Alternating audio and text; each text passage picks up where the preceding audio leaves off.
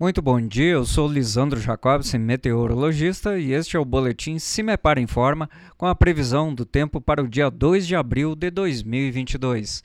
Neste sábado, a circulação dos ventos ainda mantém uma maior concentração de nebulosidade entre a região metropolitana de Curitiba e o litoral, até mesmo com ocorrência de alguma chuva bem leve na região da Serra do Mar.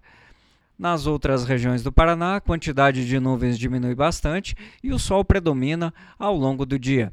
Assim, gradativamente as temperaturas ganham elevação e o frio perde bastante força, especialmente no período da tarde. A temperatura mínima está prevista para o sul do estado, em torno de 9, 10 graus, entre Palmas e General Carneiro. E a máxima não deve passar dos 25, 26 graus no noroeste do estado, entre Loanda e Paranavaí.